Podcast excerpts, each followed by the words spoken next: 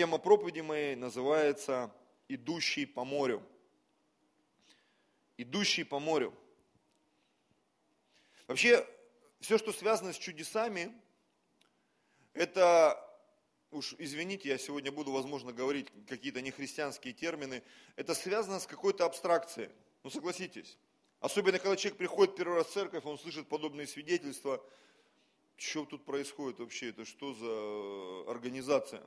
Я помню, смотрел э, по телевизору, э, в 95 году мы покаялись, это 93 94 95 год, упал железный занавес, хлынуло э, телевидение Америки, из-за рубежа, и разные передачи шли. И помню, была такая передача, может быть, кто-то помнит, да, кто постарше, ну, как я примерно, возрастом. Была такая передача, называлась «Клуб 700». Кто-нибудь помнит? И там верующие люди, христиане, евангельские из церкви, там они свидетельствовали. И помню, я сидел дома у своей будущей жены, смотрел эту передачу, не помню в каком состоянии, трезвый или не очень. И вот что меня впечатляло, люди в этой передаче говорили, Бог мне сказал. И мне, да блин, как Бог может говорить? И когда их там 5-10 человек, и, вот, и люди плачут, и я вот там молился, и вдруг мне Бог сказал, и я сделал, и все получилось, и вот это произошло, исцеление там, что-то там произошло, ну чудеса, потому что Бог сказал. И мой мозг, он просто трещал по швам, и думал, как Бог может говорить? Но я вам скажу, вот прошло 20 с лишним лет, и общаясь с людьми, иногда даже я за собой замечаю в некоторых моментах, когда вдруг происходит что-то невероятное. Какое-то невероятное чудо, исцеление, сверхъестественное покрытие долгов, там, столько свидетельств я слышал. И бывают моменты, когда внутри тебя сидит какой-то там человечек, внутри нас, знаешь, там кто-то живет, замечали, да? И он так выглядывает из-за угла и говорит, я не верю, я не верю это какая-то ерунда, это какое-то мошенничество, это абстракция. И вот этот человечек, который порой сидит внутри нас, он мешает нам встать и пойти по воде, что я называю. Сегодня мы будем этот термин раскачивать в своей жизни. Что люди, которые верят в Бога, они вообще-то призваны ходить по воде. Не просто бегать, знаете, там по лужам, по речкам, удивлять людей. Нет, речь идет о том, что мы призваны ходить а, по тем обстоятельствам и проходить живыми и невредимыми, где большое количество, большинство людей тонут, а мы будем проходить. Где, возможно, кому-то не хватает образования, а мы будем проходить. Где кому-то не хватает породистости, знаешь, вот не вышел ты или я, да, кому-то говорят, тут не вышел ты в физиономии, да, а ты раз и прошел. Не вышел ты мозгами, не вышел ты образованием, кошельком не вышел. И оп, последние стали первыми. Почему? Потому что когда ты доверяешь Богу, ты начинаешь ходить по воде. И люди говорят, как ты там оказался? Как ты получил это исцеление? Как ты получил эту работу? Как ты заполучил эту девушку? Ты себя в зеркале видел вообще? Как ты вышла замуж за вот этого принца? Ты, ты себя видела вообще? Что происходит?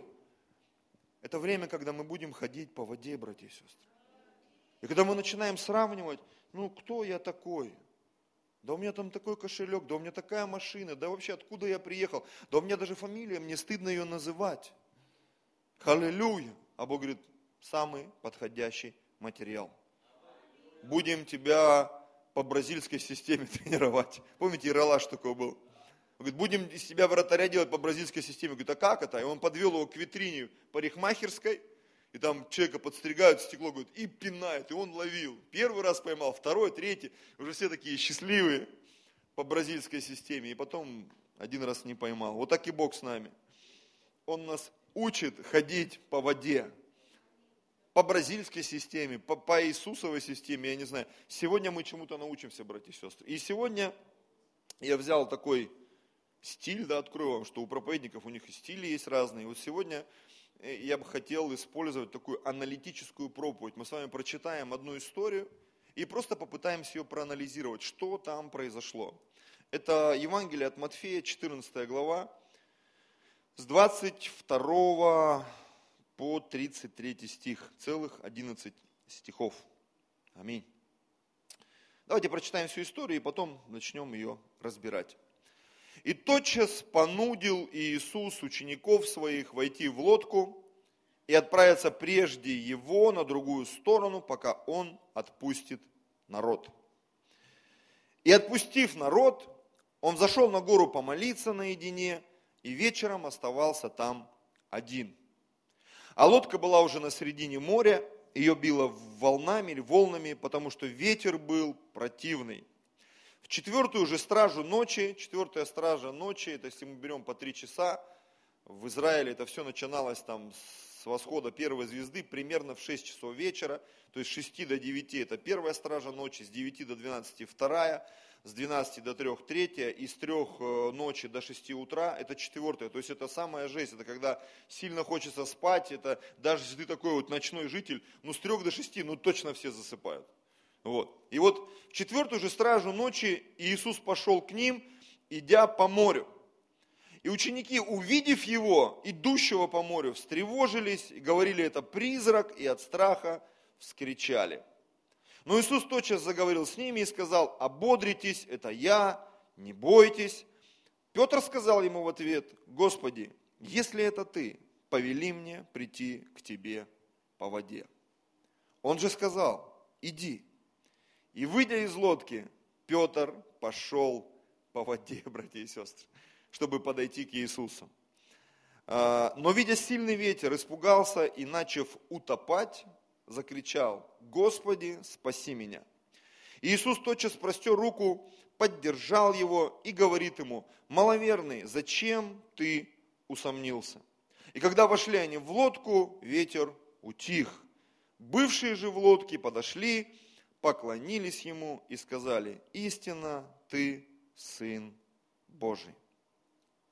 Вот такая история произошла во времена Иисуса, с учениками, с Иисусом. Я думаю, что в этой истории мы можем взять очень много полезного для своей повседневной и обыденной жизни. Это так. Давайте попробуем поразмышлять. Итак, 22 стих. «И тотчас понудил Иисус учеников своих войти в лодку и отправиться прежде его на другую сторону, пока он отпустит народ». Одно из первых откровений. Иисус отправляет нас своих учеников, своих последователей в плавание по морю к конкретным берегам. Море вообще в Библии в большинстве случаев это прообраз мира, в котором мы живем. И здесь, в Москве, в этом большом городе, живет огромное количество людей. Это ощущается как никогда. Просто зайди в час пик в метро или сядь в машину, по пробкам проедься, и ты поймешь, как много здесь людей как много препонов, проблем. Пробка может возникнуть на пустом месте, ну согласись. Проблема может возникнуть просто, вот ты шел, вроде бы все нормально, хоп, перекрыли там, что-то случилось, что-то невероятное. Встречаются разные трудности. Ты скажешь, а зачем Господь отправляет нас в плавание? Потому что Бог, Он хочет чего-то добиться в нашей жизни. Он хочет, чтобы мы с вами а, пережили какие-то определенные ситуации, возможно, стрессовые, и чему-то научились. Почему? Потому что Бог хочет, чтобы внутри нашей жизни была вера. Вера в Его чудеса, чтобы мы утверждались все больше и больше в том, что все возможно верующему. И даже если тебе что-то невозможно по-человечески, Господь может прийти в твою жизнь и сотворить чудо. Аминь. Финансовое, физическое, материальное, духовное, интеллектуальное. Я вот сейчас проповедую вам и вспомнил, как в одном городе, в Новосибирске, если я не ошибаюсь, в подобную нам церковь входил парень. И у него были такие проблемы психического или психологического характера, что-то там у него было с психикой, и он э, заикался, у него была медленная речь, и как-то он себя немножко вел, знаете, вот есть такой заторможенный жизненный стиль. И вот этот человек, он ходил на все домашние группы, на все служения, и он читал Библию каждый день. И он всем говорил, я читаю Библию каждый день, каждый день, каждый день. И знаете, в какой-то момент, это нам рассказывали очевидцы, его там Сережа звали там или как-то, и вдруг все заметили, что Сережа стал нормальным. Никто не, не обращал внимания, но потом раз, он перестал заикаться, он перестал медленно говорить, он стал ну как, улыбаться и действовать, двигаться, разговаривать, как все нормальные люди, ну скажем так, в адекватном состоянии. И да, ну как по нашему мнению, по, по Божьему мнению, он и был нормальным, но выбивался, скажем так, из общих стандартов. И вдруг, благодаря тому, что он читал Библию каждый день, благодаря тому, что он молился, благодаря тому, что, возможно, он там какие-то лекарства принимал, что бы это ни было, но это было сверхъестественное вмешательство Бога в его жизнь, в его жизнь. Он изменился, он стал лучше, он исцелился. К чему я все это говорю? К тому, что Бог, Он отправляет нас в путешествие. И нам порой хочется, знаешь, как вот помолился, как в автомате вот у нас тут есть кофе, и тебе раз, через три минуты все готово. Но так не происходит в реальной жизни. Потому что в реальной жизни есть определенные процессы, которые нам необходимо пройти. И вот здесь я почитаю еще раз. Смотрите, он понудил учеников войти в лодку. Они не хотели. Почему? Потому что в ночь неохота плавать. Я вообще не люблю, знаешь, места, где света нет. Вот вы любите ходить в темноте? Я понимаю, когда ты где-то там в походе, у костра, на звездное небо, аллилуйя. И то, опять же, если кто-то там в кустах начнет рычать, и тебе местный сторожил скажет, да, это медведи, как бы, слава Богу. Я как-то своими родственниками пошел, у нас там в Сибири собирать паданка называется, это когда шишки падают, не когда их колотят, а они уже упавшие, ты собираешь. И я смотрю, какие-то странные кучки, как будто кто-то вот жевал, жевал и выплюнул это все, и прям кучки такие, ну, нехилые. Я говорю, а это что такое там? Потом вот такая лисина заломана, разодрана вся, там, как будто кто-то бензопилой или топором издевался. И это родственники мои говорят, да, это не переживай, это медведь тут, видишь, он щипал, ел, как бы все это выходило. Он где-то здесь гуляет.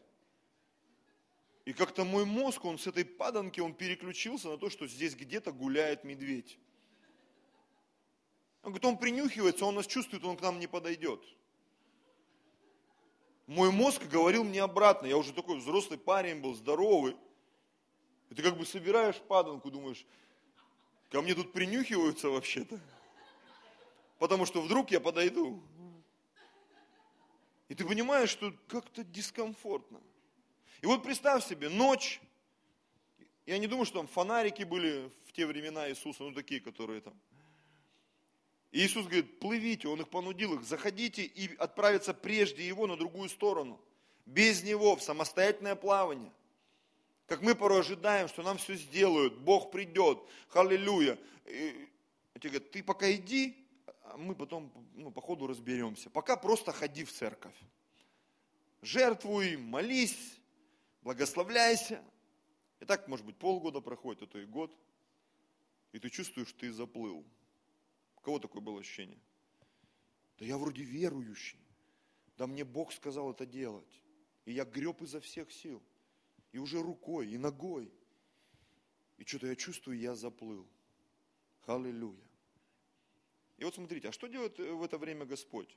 Он отпускает народ. Куда? На все четыре стороны. Тебя в море, кому-то еще какое-то задание дал. Потому что в Библии написано, когда ты впадаешь в искушение, знай, что и братья твои впадают в искушение. И получают испытания. Ой, мне досталось самое суровая жена или самый суровый муж, ты не представляешь, что соседу досталось. Если бы у тебя была возможность сравнить, ты бы сказал, фу, слава Богу, мне повезло, я-то думал, что я попал. У нас все в церкви так сложно. Пойду в другую, смотришь, брат приплыл, а там как? Слушай, лучше не спрашивай. Лучше здесь. Аллилуйя. И таких историй, их куча, братья и сестры. Мы все переживаем трудности.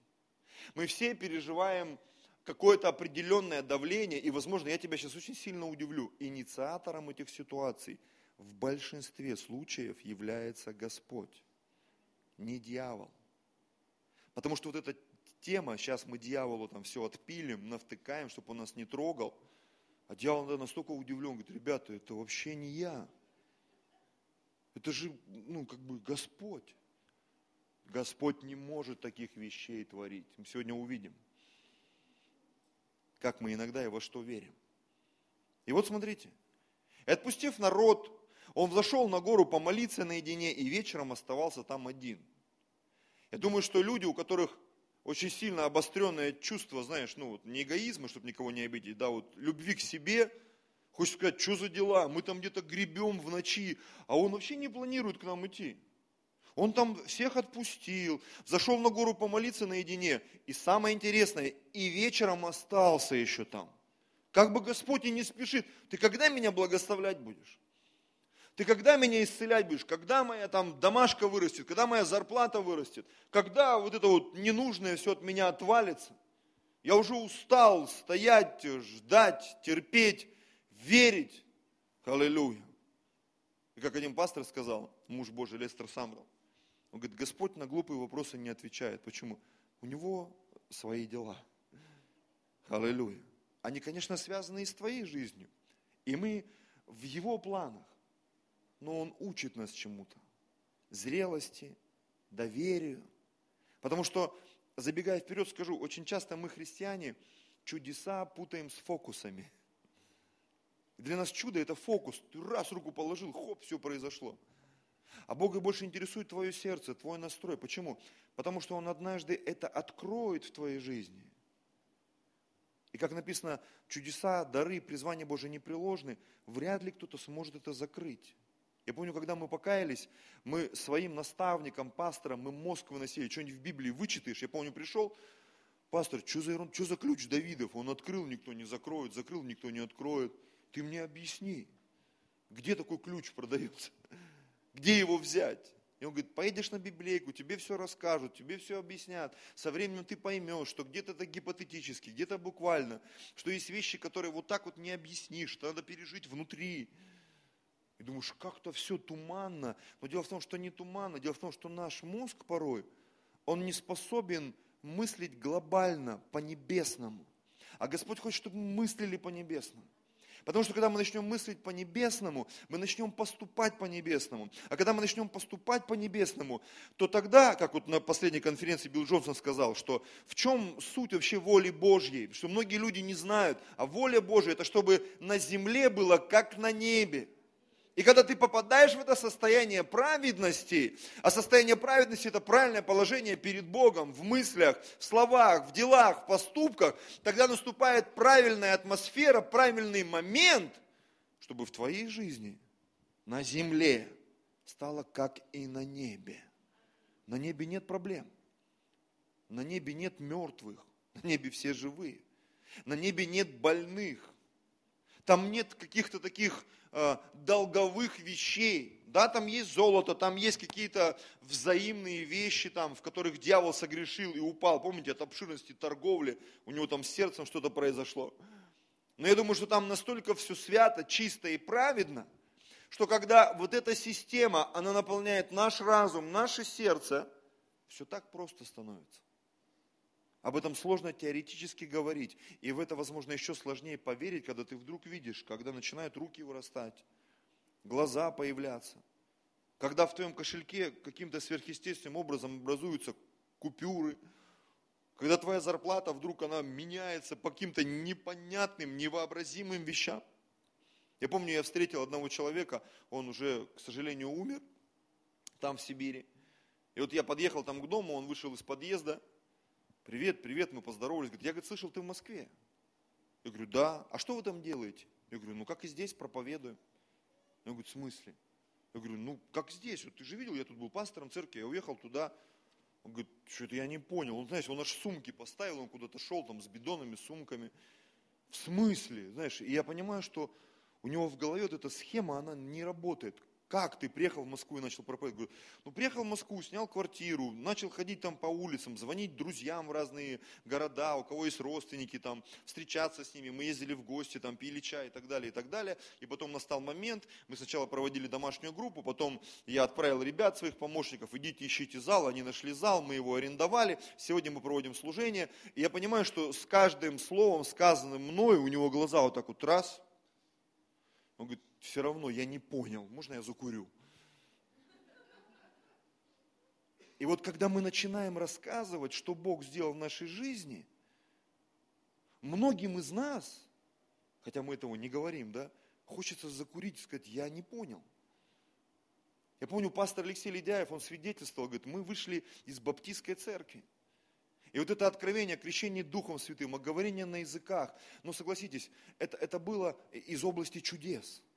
И говорит, когда кто-то приезжал там э, с России, там ну, мы в Риге жили, говорит, с, а еще Советский Союз был, и говорит, они молились там где-то в комнате, и моя жена там каталась, летала в духе, говорит, а я, говорит, сидел на кухне и пил чай.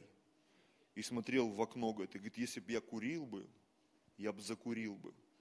Потому что, говорит, я не понимал, что происходит. Но в какой-то момент Господь прикоснулся к нему. И говорит, я получил этот дар. И это заработало в моей жизни. Когда мы начинаем говорить на иных языках, мы начинаем ходить по воде, братья и сестры. Аллилуйя.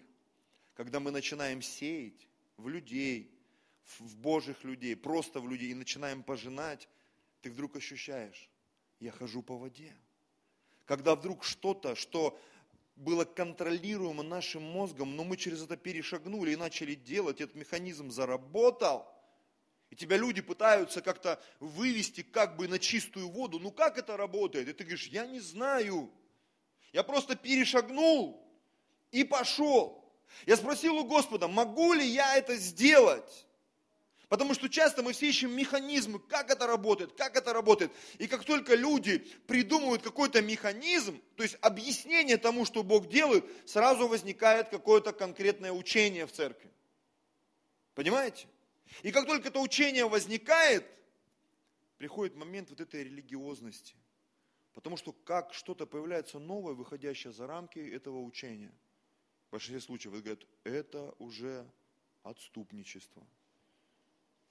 А все, что Бог делает в нашей жизни, в 90% случаев, я скажу, не ошибусь. Это очень похоже на отступничество, но на самом деле это шаги веры. Халилуя. Это шаги веры. На самом деле. Мне так понравилось э, Календа, этот э, Райхер, преемник Райхарда Бонки. Он приехал, когда в Красноярске, представляете, зал 4200 посадочных мест – ну, грубо говоря, там около пяти тысяч человек было, потому что я помню служение, когда люди просто стояли по стенкам. И вот представляете, выходит этот проповедник, он проповедует, рассказывает. И потом говорит, давайте будем каяться. Ну как, я утрирую, конечно, все.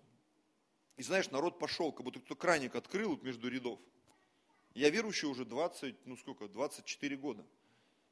И вот люди идут, идут, идут, идут. И знаешь, я так стою на все это смотрю, я стоял на первом ряду. И у меня внутри такая, ну не то что тревога, думаю, что происходит.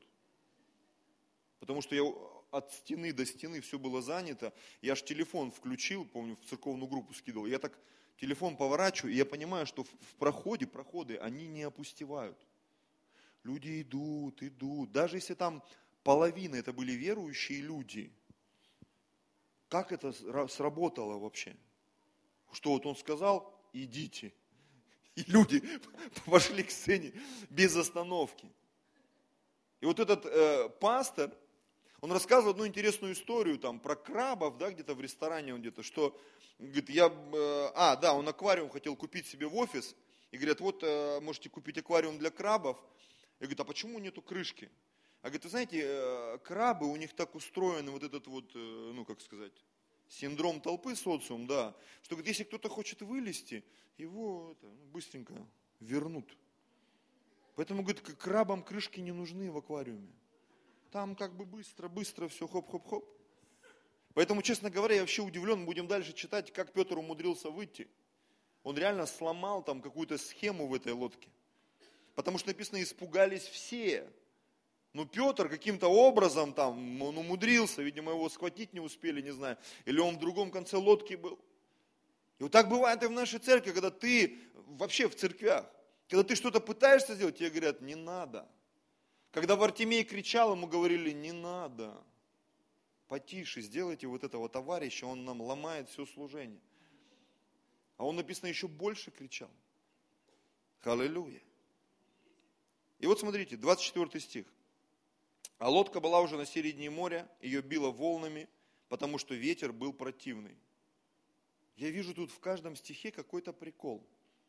Они доплыли на середину, ну знаешь, в самую жесть, когда ты вот, грубо говоря, там пожертвовал или помолился, и наступает такой момент, точка невозврата, когда ты уже понимаешь, если сейчас не исцелиться, это такое позорище будет. Если сейчас деньги не придут, я попал. Были такие моменты у вас? Если вот сейчас, вот, вот я там людям что-то пообещал, и я чувствую, что ничего не происходит, и на меня уже так искоса подглядывают, что ты смотришь на меня искоса, да? не получишь ты меня вискоса, и ты такой весь уже сам в сомнении. Аллилуйя. Что происходит? И смотри, еще и ветер противный. Еще и ветер меняется. Все меняется, и думаешь, беда не приходит одна. Зачем я это сделал вообще? Зачем я сказал? Как э, пастор э, Слова жизни э, Мацула, когда он приезжал еще на библейку в 1996 или 1997 году мы учились. И он рассказывал, говорит, что говорит, я пытался своему другу проповедовать и никак не мог найти подходящего момента. И говорит, однажды я прихожу к нему, говорит, а он грустный сидит, ну еще там ребенком. Говорю, что случилось? Говорит, да у меня попугай заболел. И он такой, вау, говорит, а ты знаешь, я верующий, я могу помолиться и попугай исцелиться. Он говорит, что, правда? Говорит, да.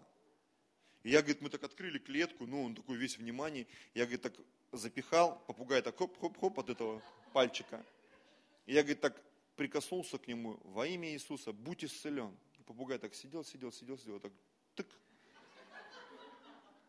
и умер, реально умер.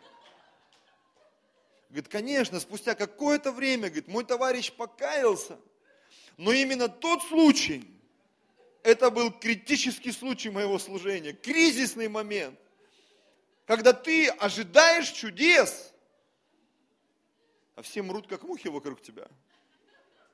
Падут одесную тебя десятки тысяч, ты хочешь, чтобы они исцелялись, они падают и мрут.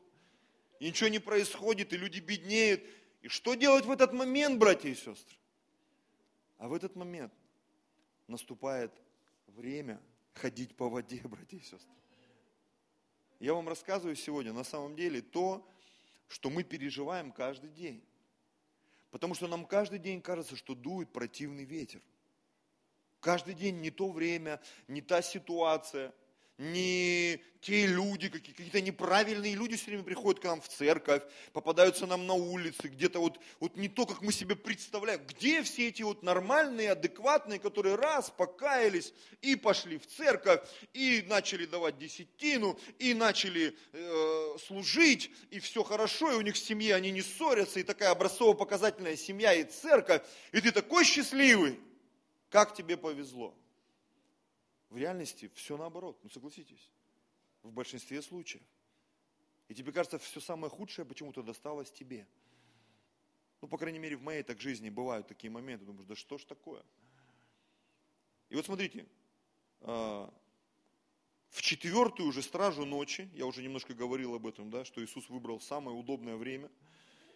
Грубо говоря, в четвертую стражу ночи, вот по себе, это, это когда ты не просто там уже на спичках, ты просто отключаешься физически, даже если спички, они ломаются. Ну, прикинь, ты сидишь три часа ночи, ну, в хорошем смысле, если люди вовремя ложатся и вовремя встают. То есть под утро это самый глубокий сон, самое убойное состояние. Я вот когда ездил за рулем, за рулем, я помню, там ночами всегда там я хорошо водил, на долгие расстояния мог ехать. Я помню, вот это, э, особенно летом, там же рано светает, там где-то 3-4, то есть вот это время рассвета начинает четвертая стража.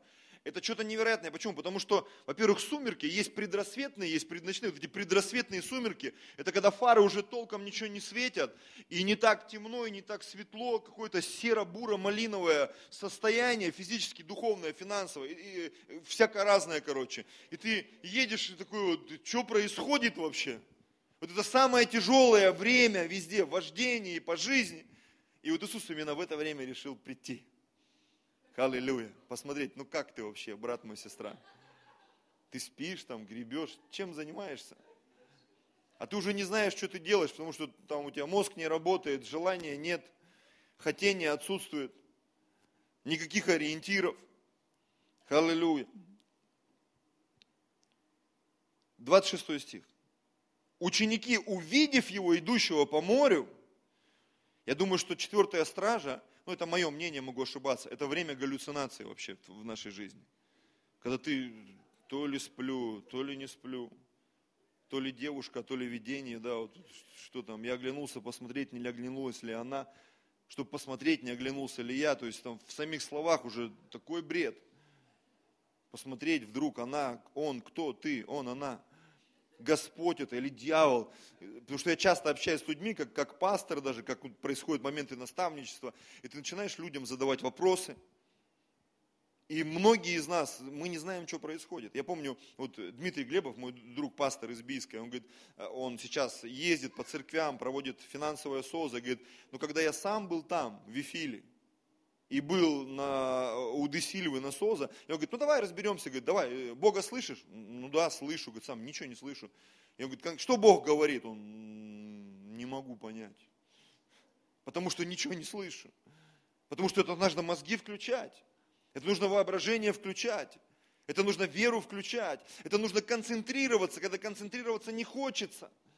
А нужно действовать, двигаться. И вот Ученики, увидев его идущего по морю, смотрите, первая реакция, встревожились. Начали разговаривать и решили, что это призрак. И реакция да, такая, и от страха вскричали. Аллилуйя. Они просто начали орать. Один такой, что такое, блин, что, доплыли что ли? Да нет, не доплыли.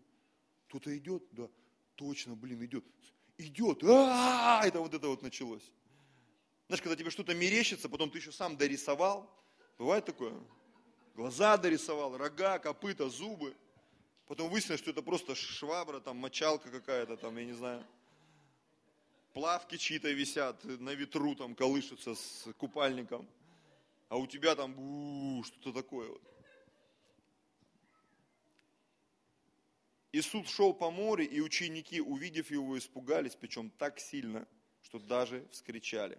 И вот у меня три откровения сегодня я хочу выдать таких больших. Первое откровение – это наша реакция на то сверхъестественное, что Бог желает в этом мире.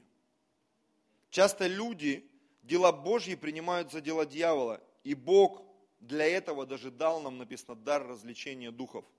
Ну, кто читал послание Коринфянам? Потому что когда ты видишь, что-то происходит – в другой церкви, чудеса, исцеления. Есть много, набери в ютубе там, тот же Тибет Джошуа, там столько обсуждений идет, что там правда, неправда.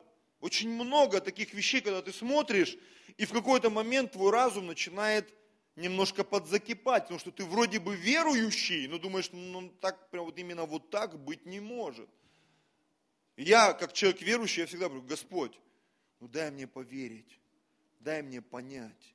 Потому что вот эта вот грань между конкретным неверием и таким вот, а, я верю во все, это тоже неправильно. Потому что можно так лопухнуться. Я хочу верить и понимать, как видит и понимает Господь. И поэтому первое откровение. У нас должна быть правильная реакция на сверхъестественное, на то, что Бог желает делать в этом мире. Аминь когда люди смеются в Божьем присутствии, когда они падают в Божьем присутствии, когда, я не знаю, там происходит освобождение, какие-то вещи, которые, возможно, выходят за рамки, за грань нашего понимания, и тебе нужно осознание, ну, понимать, это вообще Бог делает или дьявол это делает. Потому что чудеса, они вчера, сегодня и вовеки вместе с Иисусом будут происходить в нашей жизни. И мы можем либо в мистику впасть, какую-то религиозную, непонятную, либо позволить Богу творить чудеса, либо вообще отказаться, закрыть дверь и сказать, мы в это не верим, это все давно закончилось. А Бог, Он вчера, сегодня, во веки тот же. И чудесам быть в нашей жизни, братья и сестры. Поэтому мы будем открывать свое сердце. Следующий стих, 27. Но Иисус тотчас заговорил с ними и сказал, ободритесь, это я, не бойтесь. Здесь три вещи – во-первых, он сказал им, ободритесь. Их реакция говорила о том, что они удручены. Они были уставшие, всю ночь плыли, не удалось выспаться, ветер был противный. То есть ты что-то стараешься, делаешь, вкладываешь деньги. Помните, как вот эта женщина, которая, написано, она страдала кровотечением и 12 лет лечилась. Написано, истратила свое имение на врачей. То есть она, одни пришли, говорят, пиявки, другие говорят, горчичники, третьи там уринотерапия, там и пошло, и поехало. И вот только вот тут, когда ты лечишься, лечишься, лечишься, лечишься, и в какой-то момент ты понимаешь, ну это жесть вообще, ну хоть кто-то. И написано, услышав в народе об Иисусе, она сказала сама о себе, я прикоснусь, я возьму это исцеление. Самое интересное, что конкретно Иисус в этом не участвовал. А что произошло? А это был элемент хождения по воде. И от многих теологов, богословов слышу, что женщины, у которых подобная болезнь, они где-то приближались по статусу к прокаженным, и они не имели права находиться э, в большом скоплении людей. Их могли так же, как прокаженных, закидать камнями. Поэтому эта женщина, приближаясь к Иисусу в толпе, она очень сильно рисковала. То есть, если бы вдруг кто-то обратил на нее внимание, ее могли бы вытащить и просто убить. И она подошла там и написано, сила вышла. Мы сегодня пользуемся флешками, там, Wi-Fi, да, и мы понимаем вот это понятие скачать на расстоянии. И она вот как-то там ук, качнула немного с Иисуса. Иисус понял, что вышла из него сила. Я сейчас не буду крамольно шутить там по этому поводу. Что там у него вышло, как это все вышло. Он почувствовал, что что-то из него вышло. Он почувствовал такое легкое опустошение. Говорит, ребята, Здесь что-то произошло, он остановился, и ученики, ну тут все за тебя трогаются, Иисус, что, что за дела, тут все кричат, шумят. Он говорит, нет, нет, нет, давайте разберемся. И эта женщина подошла и все ему рассказала. Потому что это был элемент, когда она пошла по воде. И это чудо произошло в ее жизни. И помимо своего исцеления, она еще получила спасение. Аминь.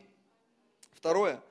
А, ученики были удручены. Иисус им сказал, это я, Аллилуйя.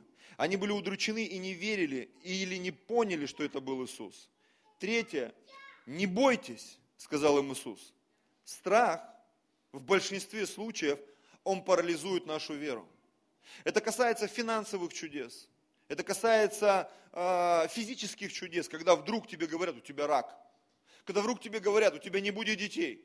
Когда вдруг тебе говорят, неважно, мужчина ты или женщина, да, все, бесплодие у тебя ничего не получится, у тебя нет образования, у тебя нет того, возможности, что ты сюда приехал, вот ты два месяца там не можешь найти работу там, или я вот такая красивая, почему меня никто не берет, или я такой вообще там принц, у меня и конь даже есть, никто со мной скакать не хочет, халилюя. И вот эта проблема, она становится потом уже такой, почему не происходит в моем служении ничего, что такое? Сомнение, страх. И знаете, что происходит? Он парализует человека.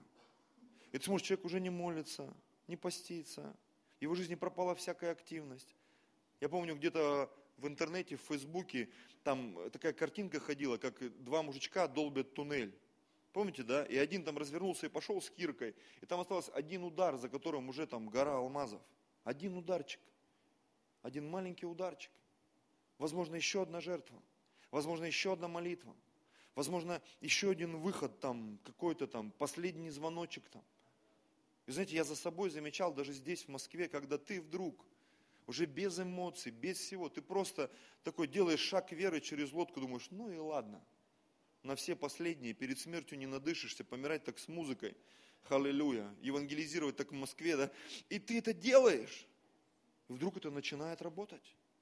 Думаешь, Господи, слава Тебе, халилюя. И вот среди всей вот этой вот испуганного вот этого состояния, атмосферы, Петр сказал ему в ответ, Господи, если это ты, повели мне прийти к тебе по воде. Сам по себе вопрос, обратите внимание, Господи, если это ты, вам ничего не напоминает? Помните, когда он пришел, э, Иисус с горы спустился, и там мужчина, у которого сын был больной, он говорит, вот у него там эпилепсия, его бросает то в огонь, то в воду, помоги, если можешь. Иисус говорит, не вопрос, у тебя вера есть? И он, помните, что сказал? Верую, помоги моему неверию. И нам кажется, это только такой мужик, вот этот только странный был. Вот смотрите, Петр, Господи, если это ты, ты не понял, что это Господь, что ли? Просто Петр, он думает, так, есть шанс, схема, возможность. А, неважно, Иисус, не Иисус, надо попробовать.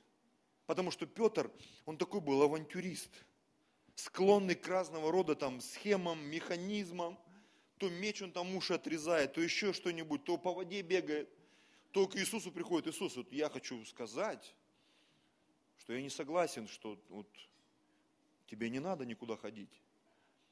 И он свой адрес мог услышать, отойди от меня, сатана. Вот такой Петр был. Он все слышал, и похвалу, и обличение. Он мог отречься при всех, и потом при всех же ему три раза могли задать вопрос, любишь ли ты меня. Вот такой человек был, контрастов, напряжений, холодный, горячий, тростник колеблющийся, Симон, сын Ионин. И Бог порой даже вот таких людей, кажется, ну что это за человек, никакой конкретики, да, но Бог, Он говорит, что вот в каком-то ну, маятнике его можно поймать. Он раз уклонился, ладно, тут хоп, оп, Господь его поймал. Говорит, молодец. Вот так и мы порой. Потому что чудеса не могут быть, знаешь, такие вот стабильно, стабильно. Может стабильно их не быть. Но в какой-то момент ты можешь это поймать. Аллилуйя. Поймать этот момент. И как у тебя это получается? Потому что я этот момент поймал. А кто-то все время мимо, мимо, да? когда про биржу, да, продает, э, э, как сказать, в, самой, этой, в самом низу покупает самое дорогое. И думаешь, что за дела, все время мимо да мимо. Пусть Господь благословит нашу жизнь. Откровение номер два. Это наше желание или его отсутствие делать то, что делает Бог. Смотрите, Петр, он вот в этом состоянии страха он увидел определенную возможность. Помните, Господь сказал, дела, которые я творю, и Он сотворит, верующий в Меня, и больше сих сотворит. И вот Петр поймал это откровение. И говорит, я тоже так хочу. Мы слышим о разных чудесах. Сейчас, э, я говорю, при помощи интернета можно увидеть столько чудес в церквях, как люди исцеляются, люди освобождаются, что-то происходит, да. И это наше решение, каждого из нас персонально, поверить в это или нет. Петр в это поверил. Очень часто я слышу, что люди говорят, Петр шел и начал тонуть, но э, это неправильный акцент. Потому что никто, кроме Петра, больше не ходил по воде. Ни до него, ни после него. А Петр ходил. Ведь он реально вышел из лодки и пошел, не знаю, там 10 шагов сделал, 5 шагов, 3 шага, но он прошел, и ученики это видели. И это было реальное чудо. Аминь. Так вот, откровение номер два. Мы должны определиться, это наше желание или его отсутствие делать то, что делает Бог. Если желания нет, и ты это делаешь, ну просто потому, что все делают, скорее всего, этого не произойдет в твоей жизни. Не будет чудес. А я думал, а я не думал, а я верил, а я не верил. Надо верить. И тогда это произойдет. Надо верить. И тогда ты увидишь благословение духовное, благословение материальное, благословение физическое, невероятные вещи. Очень часто я заглядываю в свое сердце, я говорю, Господь, но ведь у меня есть вера, и я не хочу сидеть. И Бог мне часто говорит, так а тебе и не надо сидеть. Иди, иди и делай, иди и пробуй. Не ошибается только тот, кто ничего не делает. Но в какой-то момент ты увидишь, как у тебя начнет получаться. Причем неважно, о какой сфере мы говорим – семейной, финансовой, духовной, сфере служения, работы, любой. Потому что Бог, в которого мы верим, это Бог сверхъестественных возможностей. Аминь. Как бы это ни звучало банально. Идем дальше. 29 стих. Он же сказал, иди, и выйдя из лодки, Петр пошел по воде, чтобы подойти к Иисусу. Но видя сильный ветер, испугался и, начав утопать, закричал, «Господи, спаси меня!» Иисус тотчас простер руку, поддержал его и говорит ему, «Маловерный, зачем ты усомнился?» Я немножко ускорюсь, да? Смотрите, Петр начал тонуть. Иисус, вытащив его, сказал, указал на то, что, что Петр усомнился. И это одно из, э, один из выводов, который мы можем сделать, что сомнения, они могут нас остановить. Они могут остановить то движение, которое ты начал. Ты что-то начал, и потом пришли сомнения, ветер подул, волны, э, все плохо, 12 часов ночи, противный ветер, Иисус, призраки, вообще Господь, не Господь. И вот смотрите, откровение номер три, это одно из моих любимых вещей, которых очень часто я говорю с кафедры, со сцены и везде. Бога интересует не что ты можешь, а насколько тебя хватит не что ты можешь. Многие из нас, мы обладаем разного рода дарами, способностями. возможностями. Но Бога всегда интересует, насколько тебя хватит. Сколько раз ты можешь это провернуть? Один раз, два раза, сто раз. В Библии есть место, где написано Иисус, где бы он ни был, куда бы он ни приходил, всех требовавших исцеления он исцелял. И он сказал, мы тоже можем так делать, верующие в Него. Всех требовавших исцеления исцелять. Но ведь это Иисус. Но ведь Он сказал, что мы сможем, если мы в Него верим. Освобождать, исцелять, приносить чудеса, накормить там пятью хлебами, двумя рыбками четыре тысячи или пять тысяч человек, мужчин, не считая женщин и детей. Итак, Бога интересует не что ты можешь, а насколько тебя хватит. Пожалуйста, музыканты. 32 стих.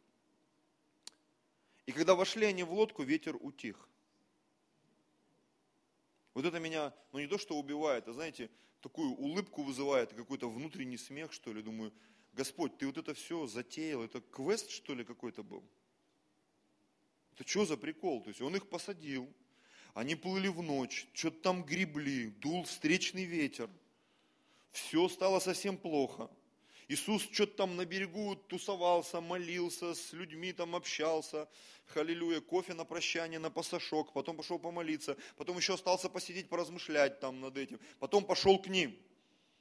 Там это а, у, страх, перепуганные лица. Петр там с перепугу, можно я пойду, давай, тоже тонуть начал. В итоге его достали, подлечили.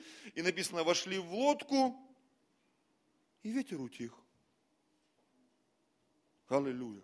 Знаешь, такая просто тишина, штиль. Все гребут потихонечку. Кто-то еще подвывает, потому что так испугался, что его до сих пор не отпустил. Знаете, когда дети, вот они плакали, плакали, ты уже успокоил, и он у мамы на руках сидит, этот, ему уже там дали чупа-чупсу, но лежит еще, но еще. Вот так иногда смотришь на христиан.